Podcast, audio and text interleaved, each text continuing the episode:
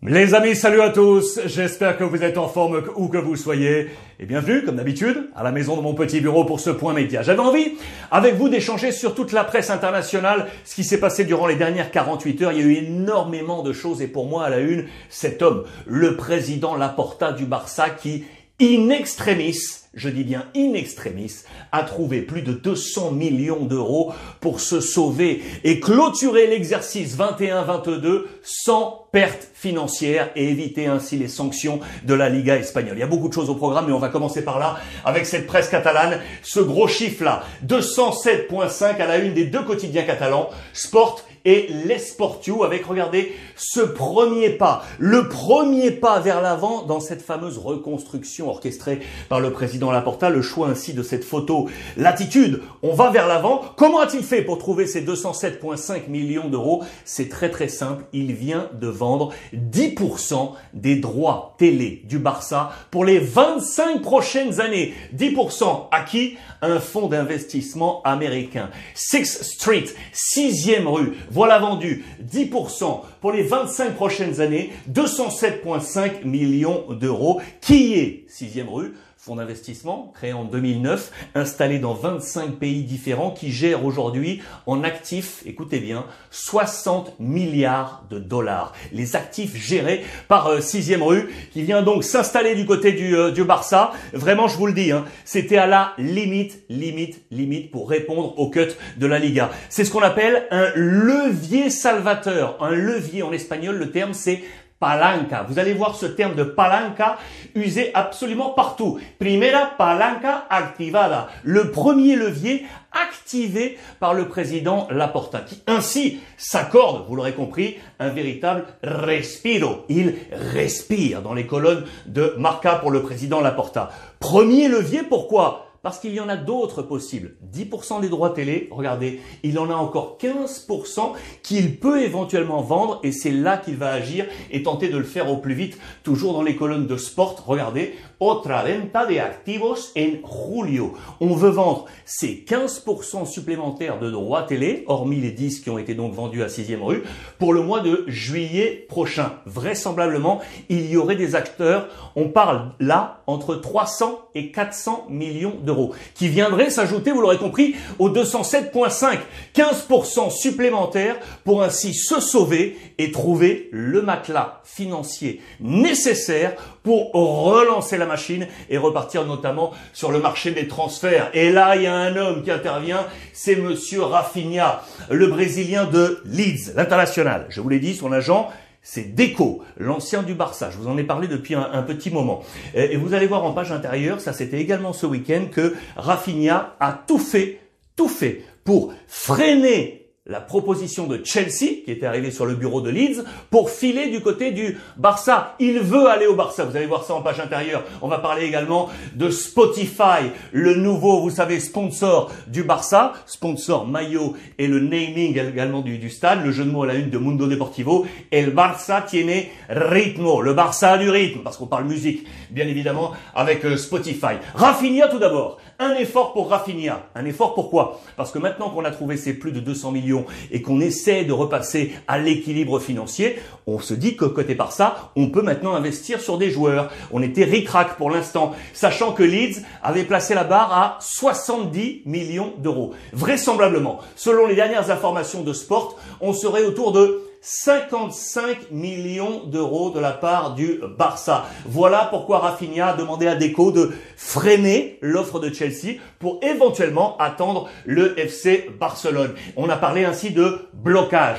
Frena su fichaje por el Chelsea. Il a donc freiné son transfert vers Chelsea, l'international brésilien qui veut jouer avec le Barça. Je vous rappelle, je vous rappelle que Rafinha était la cible numéro un. Si Ousmane Dembélé, le français, venait à partir. Depuis le 1er euh, juillet dernier, le 30 juin pour être plus précis, c'était la fin de contrat, il est donc libre à date, il n'a plus de contrat, on doit re-signer un nouveau contrat avec le FC Barcelone. Et je vous rappelle que lors de la dernière proposition établie par le Barça, il devait revoir ses émoluments à la baisse de 40%. C'est énorme. Et je vous dire que là aussi, Chelsea dans le coup, puisque euh, l'ami euh, Thomas Tourel, l'ancien coach du Paris Saint-Germain, coach de Chelsea, lui qui a eu Ousmane Dembélé du côté du Borussia Dortmund, est ultra intéressé. Vous voyez le jeu de billard entre les trois parties. Que va-t-il se passer? Rafinha à Barcelone, Dembélé à Chelsea, ou l'effet inverse et tout le monde reste à la maison. C'est une affaire à suivre du côté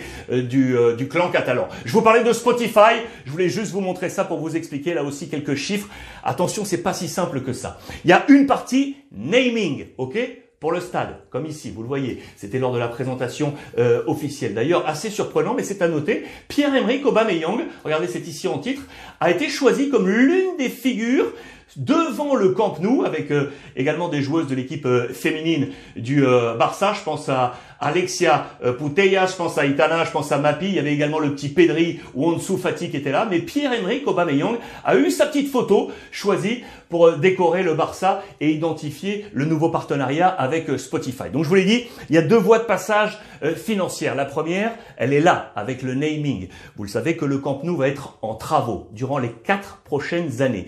Pendant que le stade va être en travaux durant quatre ans, on va verser de la part de Spotify 5 millions d'euros par an. Ok? 5 x 4, 20. On est d'accord? Ça nous fait déjà 20 millions d'euros sur ces quatre années de travaux. Une fois que les travaux seront terminés, pour les huit années supplémentaires. 20 millions par an, soit 160 millions en plus. Ça nous fait déjà 180 millions pour du euh, naming. Je vous mets la petite table d'addition en mode professeur, mais c'est comme ça. 180 millions pour le naming. Ensuite, le maillot. Vous le savez, là aussi, Spotify qui remplace Rakuten. Pour les quatre prochaines saisons, maillot masculin et féminin, écoutez bien, 60 millions par an. 60 millions d'euros. La somme, on est donc à 240 millions d'euros. Plus les maillots d'entraînement. Et là, c'est sur 3 ans. À compter de 5 millions par an, ça nous fait 15 millions d'euros. Le total, on est là. En tout, de la part de Spotify pour le Barça, 435 millions d'euros. 435 millions d'euros.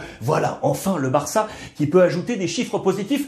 On a pris un peu le temps, mais c'était intéressant de voir ça sur le plan financier pour le, pour le Barça. Un ancien de Barça qui a retrouvé son ancienne maison. Valverde, Ernesto Valverde, l'ex-entraîneur du Barça qui revient pour la troisième fois à l'Athletic Bilbao, qui a changé de président il y a peu. C'est le premier transfert du président Uriarte, le retour de Valverde a signé pour une seule saison. C'est un défi. Une seule saison dans cette nouvelle esprit. Valverde 3.0 du côté de l'Athletic Bilbao. On file au Real Madrid, les amis. On est en pleine période estivale. Les préparations commencent. Pintus, le coach sportif, la préparation sportive du Real Madrid, il est là. Celui qui est aux côtés de Carlo Ancelotti. Il a choisi de préparer tout le monde à Madrid, à Valdebebas, au centre d'entraînement du Real Madrid. Photo d'illustration avec le capitaine Karim Benzema. Avant de s'envoler direction les États-Unis euh, pour la tournée, on va se préparer à Madrid. On nous dit que le calendrier a été logiquement modifié avec la Coupe du Monde en fin d'année civile.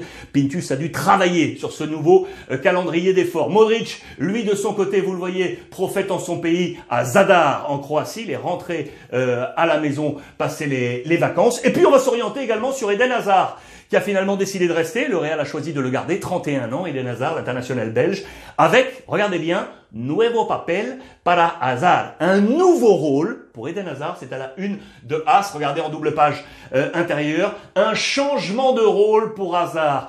Vraisemblablement, Carlo Ancelotti va vouloir donner un peu de respiration à Karim Benzema, le capitaine numéro un avec le départ de, de Marcelo. Et eh bien, lorsque Karim sera laissé au repos, on va peut-être tenter Eden Hazard dans la position de faux numéro 9, le fameux falso nueve. C'est peut-être là qu'on va travailler avec Eden Hazard pour cette prochaine saison. 31 ans, on lui souhaite le meilleur, bien évidemment avec le Real pour cette nouvelle année. Lui, c'est le nouveau Galactique, c'est Vinicius. Vinicius à la une de Marca et de, et de As. Le Real, ça y est, Florentino Pérez a choisi de lui mettre un contrat en béton armé. Il était arrivé il y a 4 ans, souvenez-vous, il n'avait pas encore 18 ans. Il est aujourd'hui une superstar. C'est lui qui a marqué le but de la victoire en Ligue des Champions euh, face à Liverpool. Vinicius, ya es galactico. Il est, ça y est, lui aussi un galactique. Sa clause va passer à 1000 millions d'euros. 1000 millions d'euros. La saison passée, 22 buts inscrits, euh, 20, 20 passes décisives pour lui. L'arrivée d'Ancelotti a été un avant, un après avec réussite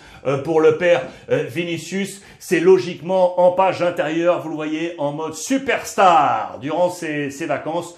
Super Vini, double page intérieure du côté de Marca. Lui aussi, c'est une superstar, bien évidemment. Monsieur Mo Salah, qui a réussi le jackpot en Angleterre, c'est à la une de la presse anglaise, vous le voyez. What a salary On a rajouté le H de Salah. Quel salaire Regardez cette photo prise en vacances chez lui, en Égypte, pour l'international égyptien, égyptien. 30 ans, il a cassé la baraque. Il a remporté ce bras de fer avec le club de Liverpool. Écoutez bien, trois saisons supplémentaires à 30 ans. Ah, écoutez bien là aussi, 350 000 livres par semaine. 350 000 livres par semaine. C'est le plus gros contrat de l'histoire de Liverpool et il est donc pour monsieur Mo Salah. En parlant de transfert en Angleterre, là c'était pas à la une une, mais ici, et c'est ultra important. Ici, voilà pourquoi j'ai choisi moi de vous mettre cette photo. Richard Lisson, lui c'est un joueur ultra intéressant. International brésilien, vous le savez,